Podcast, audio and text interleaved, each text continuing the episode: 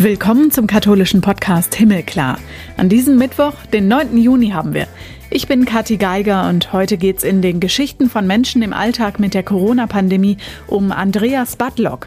Er ist Jesuit, Priester und Publizist. Und zwar in München, sprich da, wo Reinhard Kardinal Marx gerade angeboten hat, auf sein Amt zu verzichten. Ich denke, Marx Rücktrittsangebot ist ein Signal vor allem an die Bischofskollegen.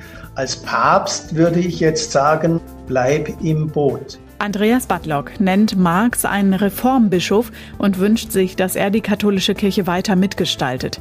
Das hat er ja die vergangenen Jahre auch gemacht, vor allem in seiner Zeit als Vorsitzender der Deutschen Bischofskonferenz zwischen 2014 und 2020. Zum Beispiel mit dem Start des Synodalen Wegs, wo Laien und Kleriker zusammen an der Zukunft der Kirche arbeiten wollen.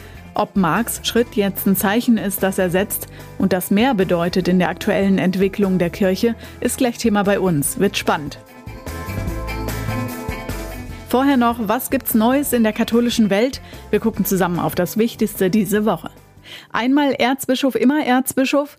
Eigentlich ja, also in der Regel bieten Bischöfe und Kardinäle dem Papst ihren Rücktritt an, wenn sie 75 Jahre alt sind. Reinhard Kardinal Marx hat's vorgezogen und Franziskus einen Brief geschrieben, jetzt mit 67 Jahren.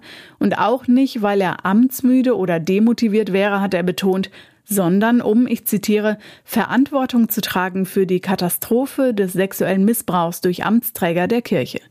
Die katholische Kirche sehe er an einem toten Punkt. Dass Marx jetzt auf sein Amt verzichten will, kam sehr überraschend, hat über Deutschland hinaus hohe Wellen geschlagen. Er selbst denke aber schon seit längerem darüber nach, was die Krise in der Kirche gerade auch für ihn bedeute, schrieb er dem Papst bereits im Mai. Viele haben sich gefragt, warum er und warum gerade jetzt? Letztendlich setzt Marx damit, auch wenn er das nicht wollte, alle katholischen Bischöfe zumindest indirekt unter Druck. Wir sprechen nachher drüber mit Andreas Badlock. Papst Franziskus hat das Strafrecht verschärft und erweitert. Fast zwölf Jahre Arbeit stecken drin. Jetzt kamen vor allem neue spezielle kirchliche Gesetze und Vorschriften zum Kampf gegen sexualisierte Gewalt rein.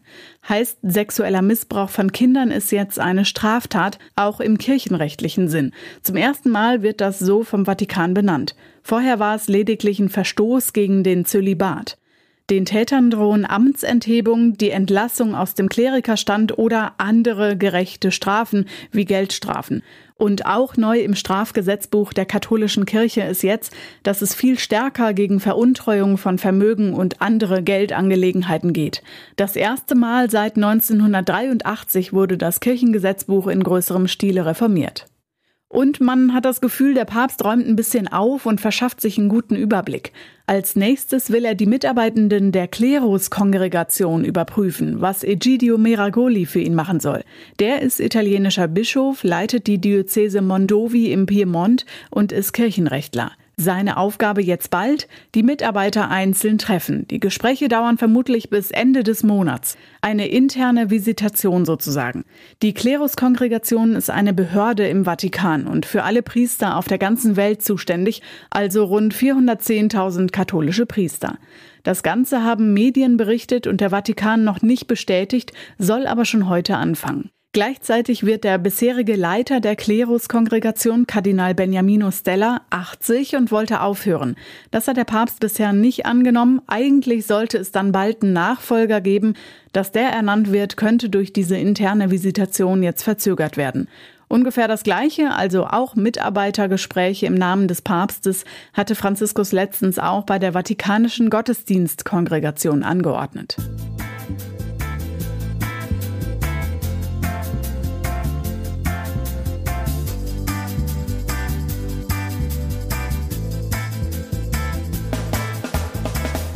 Jetzt aber zu unserem Gespräch.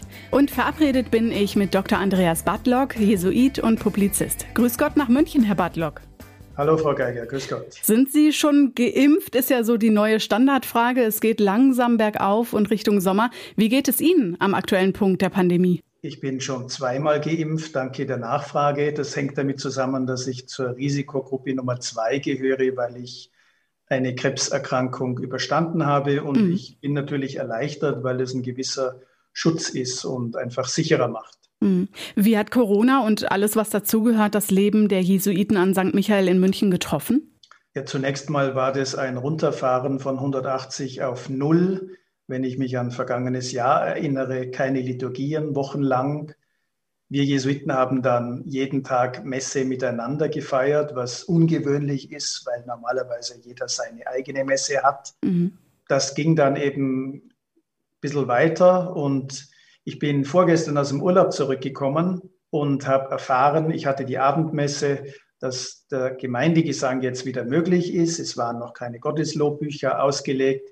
Ich habe dann darum gebeten, dass die Leute trotzdem mitsingen, weil das Musikprogramm umgestellt wurde. Und ich habe gemerkt, am vollen Mitsingen, die Leute warten darauf, dass sie sich auch wieder äh, nicht nur passiv erleben, sondern eben aktiv mitsingen können, nicht nur mit einem Kantor. Und das hat mich sehr gefreut. Ja, heißt ein bisschen Lebensqualität zurück, oder? Genau, es war doch ein Verstummern und wissen Sie, wir haben äh, von den Kontingenten her 170 Plätze gehabt, aber zu Weihnachten und zu Ostern haben wir in einer Messe 1200 Menschen und das ist schon ein Unterschied, in eine große Masse hineinzuschauen oder eben ganz wenige über den großen Raum verteilte Menschen zu sehen.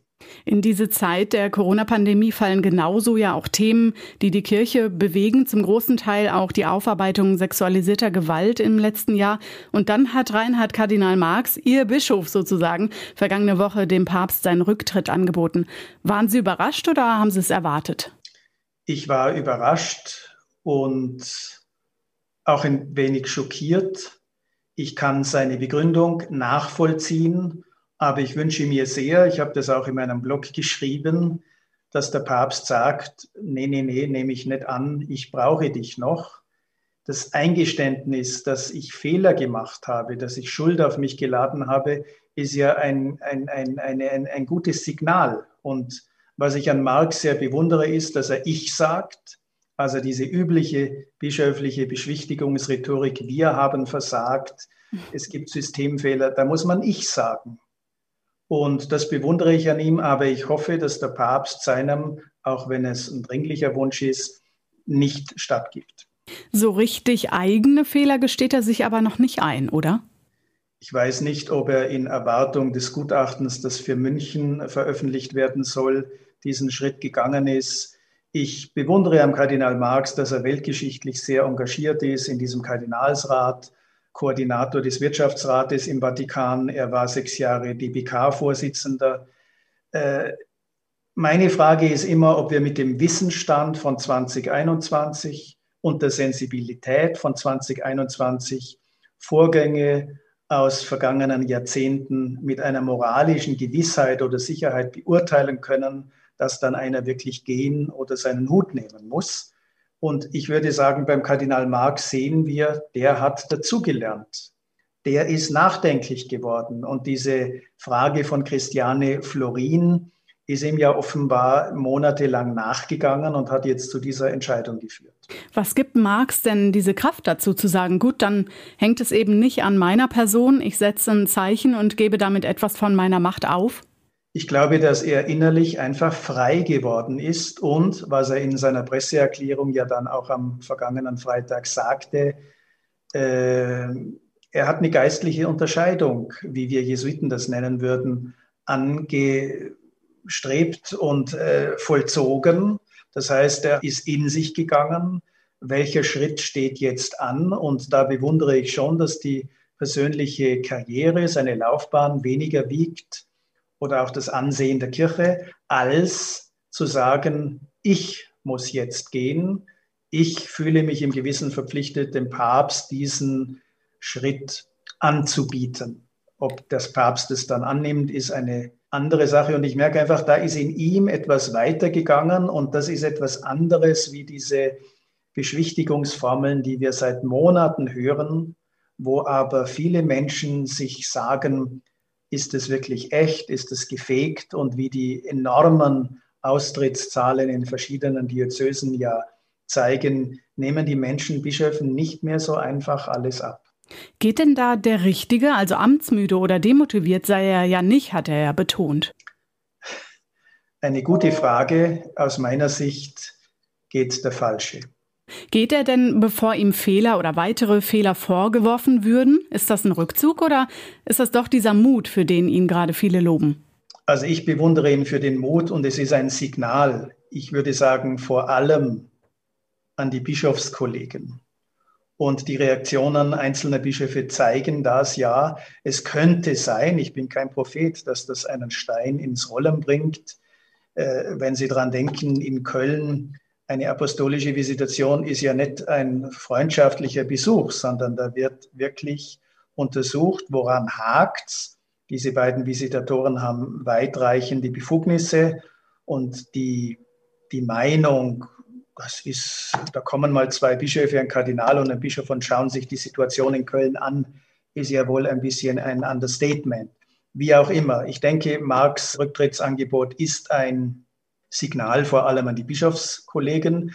Als Papst würde ich jetzt sagen, so wie ich Franziskus einschätze, der ja von sich selber immer sagt, ich bin ein Sünder. Wir Menschen sind Sünderinnen und Sünder und bleiben das immer. Wir bleiben immer unter dem, was möglich sein könnte. Und ich denke, das ist aus franziskanischer, Papst Franziskus Sicht, eine gute Voraussetzung, um einem Bischof zu sagen, das ist eine wichtige Erkenntnis für Sie. Vielleicht kommt auch etwas raus beim Kardinal Marx. Er hat ja eingeräumt, dass er als Bischof von Trier Fehler gemacht hat. Aber wir haben jetzt 2021 und nicht mehr 2007 oder mhm. 2009. Und da würde ich sagen, als Papst, bleib im Boot.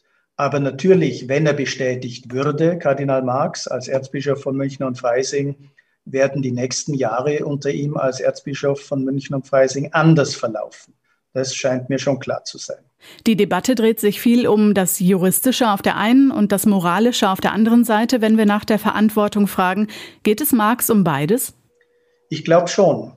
Es ist noch nicht herausgekommen, was in dem Gutachten über Marx steht, als Bischof von Trier und als Erzbischof von München und Freising. Das ist die juristische Seite. Mit seinem Rücktrittsangebot hat er ganz eindeutig gesagt, es gibt nicht nur eine juridische Seite, es gibt auch eine moralische Seite. Und Moral sagt immer ich. Also das kollektive Mann nützt ja niemandem etwas. Und ich finde es durchaus bemerkenswert, dass einer mit 67, wo er doch erst mit 75 den Rücktritt anbieten müsste, sagt, habe ich noch die moralische Integrität, um als amtierender Erzbischof weitermachen zu können? Marx sagt nein. Nochmal, ich hoffe, dass der Papst sagt, bleib bitte, mach weiter. Sie haben gesprochen davon, dass Papst Franziskus gut überlegen muss oder jetzt gut überlegen wird. Er ist Jesuit wie Sie. Wie kommt man da zu einer guten Entscheidung? Wie machen Sie das, wenn sowas Wichtiges ansteht? Ja, ich habe da bei Ignatius von Loyola, meinem Ordensgründer, gelernt seit 36 Jahren und man lernt natürlich nie aus. Auf Stimmungen achten.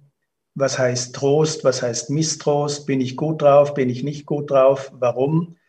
Eine andere Sache ist einfach Argumente pro und contra sammeln, beraten lassen, selber Rat suchen, beten, meditieren um dann zu einer möglichen Klarheit zu kommen. Und gleichzeitig, ich war vergangenes Jahr recht enttäuscht über das nachsynodale Schreiben äh, der Amazonien-Synode, Querida Amazonia, wo Papst Franziskus das Zweidrittelvotum der dort stimmberechtigten Bischöfe übergangen ist, er solle doch nachdenken, ob es Viri Probati geben kann am Amazonas. Also bewährte äh, Männer, die zu Priestern geweiht werden, Verheiratete.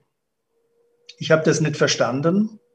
Dann habe ich ein Interview mit Antonio Spadaro gelesen in der Herr der Korrespondenz, wo der sagt, wenn der Papst den Eindruck hat, es geht nur um Gewinner und Verlierer, dann ist es keine Unterscheidung der Geister mehr, sondern ein Machtspiel. Und das hat mir klar gemacht, dass wir viel schneller von Unterscheidung der Geister reden, als sie wirklich und wirksam zu praktizieren. Und da habe ich mich durchaus auch als Jesuit äh, angeklopft oder angefragt gesehen. Es geht nicht um einen ignatianischen Jargon, um einen Theologen-Jargon, um Theologenkauderwelsch, sondern es geht um einen echten geistlichen Prozess bei der Unterscheidung der Geister. Und es kann kleine Dinge, kleine Entscheidungssituationen betreffen und auch große. Und ich denke, ein Papst, der aus dem Jesuitenorden stammt, es wäre ja lächerlich, wenn er nicht das Instrumentarium, das er als Jesuit hat, eben Exerzitien, Unterscheidung der Geister, das je Größere zu suchen, anwenden würde. Das macht er, ohne dass deswegen die Weltkirche so ticken muss wie der Jesuitenorden. Wie kann denn ein Vorangehen und die weitere Aufarbeitung in der katholischen Kirche ohne ihn gehen? Er hat ja in den Jahren 2014 bis 20 als Vorsitzender der Deutschen Bischofskonferenz einiges äh, mit angetrieben, zum Beispiel den synodalen Weg. Ja, und ich denke, wie äh, Georg Betzing ja auch schon gesagt hat, der aktuelle Vorsitzende der Bischofskonferenz, äh, Kardinal Marx hat eine gewichtige Stimme und das wird auch so bleiben ob er jetzt bestätigt wird als Erzbischof von München und Freising oder nicht. Aber er bleibt ja Bischof und er bleibt Kardinal und er ist 67. Normalerweise bietet man frühestens mit 75 seinen Rücktritt an. Ihm verdanken wir den synodalen Weg, der sehr kritisiert wird. Und auf der anderen Seite erinnere ich immer wieder daran, der synodale Weg war eine gemeinsame Entscheidung der Bischofskonferenz, auch wenn dann Einzelne abgesprungen sind oder sich enthalten haben oder distanziert haben, was ich für eine Idiotie halte. Damit gibt die Bischofskonferenz auch ein bestimmtes Bild ab. Aber er ist entstanden unter dem Eindruck der verheerenden MHG-Studie. Und da hat man einfach gemerkt, es geht nicht nur um individuelles Versagen einzelner Priester und Ordensleute, sondern Bischöfe fragen, wo sind systemische Fehler? Und so sind die vier Themenstränge zusammengekommen. Aus meiner Sicht versammelt sich dort das Beste im deutschen Katholizismus, was es gibt. Professoren, Professorinnen, Theologinnen, Theologen, Pfarrer, Ordensleute. Und die gehen jetzt diese Dinge an, auch wenn klar ist, dass wir nicht in Deutschland den Zölibat abschaffen oder die Frauenweihe einführen können. Aber von Deutschland aus in den Vatikan zu signalisieren, das sind unsere Themen, das sind unsere Probleme, das müssen wir angehen. Das ist doch schon eine starke Sache und diese Geschichte geht auf Kardinal Marx zurück und ich kann mir nicht vorstellen, dass der synodale Weg ohne ihn weitergeht. Mhm. Ohne ihn nicht. So tot ist der Punkt in der Kirche aber doch gar nicht, wie Marx ihn genannt hat, oder? Also denken wir mal an die Frauen, die laut werden, Theologen oder Priester, die auch homosexuelle Paare segnen gegen den Willen des Vatikans. Und der synodale Weg, den Sie gerade genannt haben, gesagt haben, es muss was passieren. Er sagt aber, die Kirche sei an einem toten Punkt. Ja gut, da muss man schon äh, berücksichtigen, da zitiert Marx ja Alfred Delp, meinen Mitbruder aus den Stimmen der Zeit und ich weiß, viele Pfarrer haben sich aufgeregt über diese Analyse, mhm. aber die hatte ihre Berechtigung äh, äh, bei Delp, übrigens geschrieben in Berlin im Gefängnis, in seiner Haft vor der Hinrichtung. Und die hat heute eine gewisse äh, Berechtigung. Das bezieht sich ja nicht auf die vielfachen Initiativen, die es vor Ort an der Basis in den Pfarreien sehr wohl gibt, wo jedem einfachen Pfarrer und Kaplan sehr viel Gegenwind ins Gesicht bläst, wo es eine Generalverdächtigung gibt, jeder ist ein potenzieller Missbrauchstäter, das ist schon sehr, sehr demotivierend und kränkend. Und gleichzeitig müssen wir damit umgehen. Ja, das müssen wir. Und äh, gleichzeitig gibt es halt auch ein systemisches Versagen in den Hierarchien der Kirche. Bischöfe, die immer noch Zustände schönreden, kleinreden, bagatellisieren. Und da ist aus meiner Sicht dem Kardinal Marx einfach der Hut geplatzt, weil er, auch das ist eine Entwicklung bei ihm natürlich, ein äh, Reformbischof geworden ist, der einfach sieht, so wie bisher geht das nicht weiter. Und dazu gehört auch ein gewisser Klerikalismus, dass Bischöfe früher meinten, alles unter sich ausmachen zu können. Deshalb äh, ist ja auch der synodale Weg ein gemeinsames Projekt zwischen ZDK und Bischofskonferenz. Laien, Priester, Bischöfe zusammen. Es ist unsere Kirche. Es gibt nicht eine Amtskirche und eine Laienkirche. Es gibt eine Kirche. Und ja, da spielt aus meiner Sicht Marx eine nach wie vor eine wichtige Rolle. Gucken wir auf die Corona-Pandemie, gucken wir auf die Bewegungen in der Kirche. Was gibt Ihnen da Hoffnung, Pater Andreas?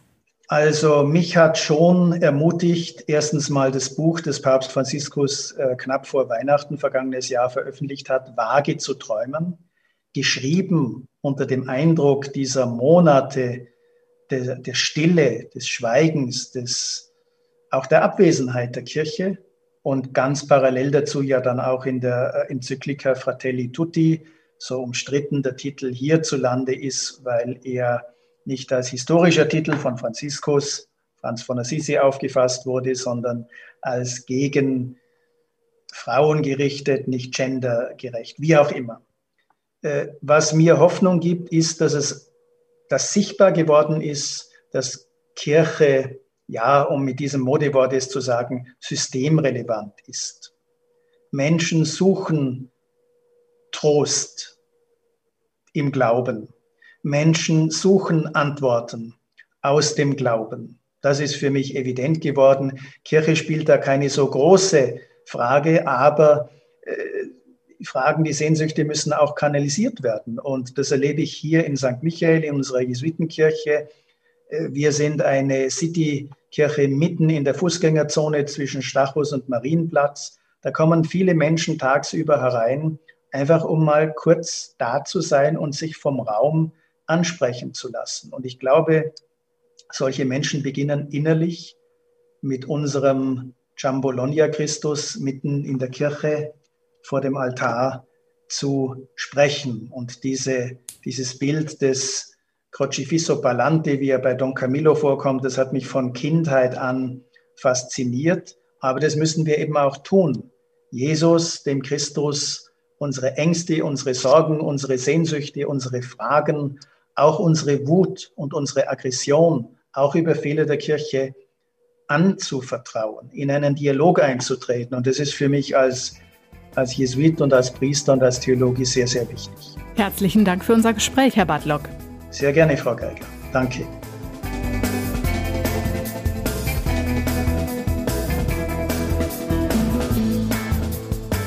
Egal, was ihr so nutzt, auf Twitter heißen wir himmelklar-pod. Da könnt ihr mitdiskutieren. Auf Facebook und Instagram gibt's uns auch als Himmelklar-Podcast.